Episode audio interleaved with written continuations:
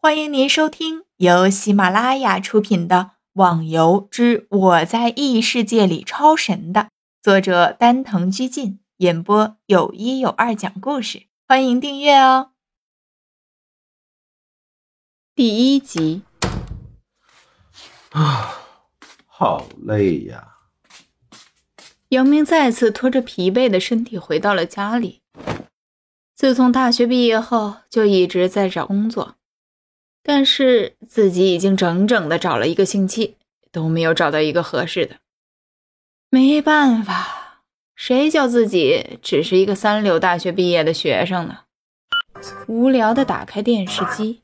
根据最新消息，腾龙公司研究出了最新一款虚拟的网络游戏，它可以让人进入游戏中，真实的感受到游戏中的世界。而且腾龙公司还创办了腾龙银行。进行虚拟币和现实汇款的交换，相信这一创举将是史无前例了。什么？可以进入游戏的网络游戏？杨明愣住了，他也算是一个游戏高手了，要不然就不会只考上一所三流大学。当时就是因为太过于沉迷游戏，被家里人不知道唠叨了多少年。而且这个游戏还进行游戏币和现实钱币的兑换。想到这儿，杨明似乎看到满天的钱财在向自己招手，心想着发了发了。一想到这儿，杨明马上就跑到自己的电脑上去查看。如果真有这样的事儿，那网络上一定是闹得沸沸扬扬了。哎，果然。在搜索栏中打进“腾龙”两个字，出现了一系列关于游戏的介绍。游戏取名为《神话》，因为它的背景就是按照中国的古代神话故事设定的。至于玩的要求很简单，只要有一个虚拟头盔，戴上之后直接连接网络，就可以畅游在游戏中。而且这个游戏还不进行内测。直接以公测的方式开放，哼，看来他们早就暗地的测试过了。对于这种牛逼行为，杨明只能是伸直了大拇指，直说牛牛牛牛啊！出售游戏头盔的时间居然就是今天，价格在五千。杨明想了下，自己的储蓄还有一万多，买个头盔是没问题。但是如果在游戏中赚不了钱，那就亏大了。但是想了想，还是决定拼这一把。舍不得的孩子，他套不着狼啊！马上拿着银行卡向当地的出售公司跑去。来到出售公司一看，哟呵，可真是人山人海啊！队伍排过去已经有一百米了。不过能引起这么多玩家的反应。也是正常的，光是让人进入到游戏中，就能让所有的玩家疯狂，更何况还能进行虚拟币和现实钱财的兑换。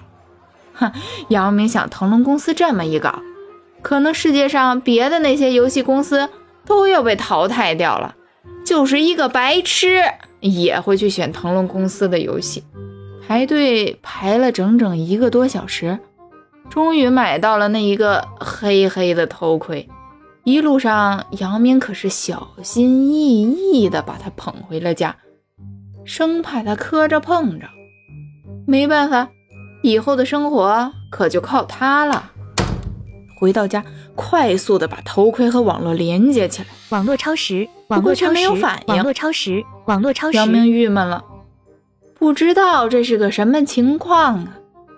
马上回到官方网站上去查看，原来现在头盔刚开始发放，但游戏还没开始运行，要到晚上十二点的时候才正式开放。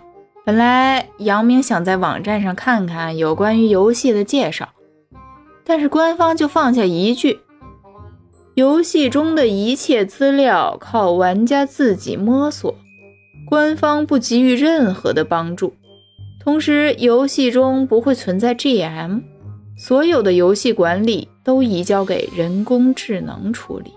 游戏中不会存在 GM，Great Master，啊，游戏中没有超级玩家，大家都是一样的，嗯，一一样的玩呗。杨明想了一下，啊，这也对。以前自己玩的那些游戏都存在太多的问题了，参与游戏的工作人员更是不在少数。而且这个游戏居然还有人工智能，这游戏公司实力可以呀！大概的了解了一下，杨明到外面的超市大肆采购了一番，囤了点生活物资，准备最近不找工作了，试试在游戏里面赚钱。他现在是豁出全部资本，不成功变成人了。焦急地等到午夜十二点，拿上头盔，终于连接上了游戏。杨明发现自己身处在一个山峰上，耳边传来一阵悦耳的声音：“测定玩家身份，脑电波扫描开始，身份确定，玩家请进入。”杨明像个菜鸡似的看着周围。然后点了下确定，人唰的一下就从原处消失，接着又出现在了一个宫殿里面。听众小伙伴，本集已播讲完毕，请订阅专辑，下集更精彩哦。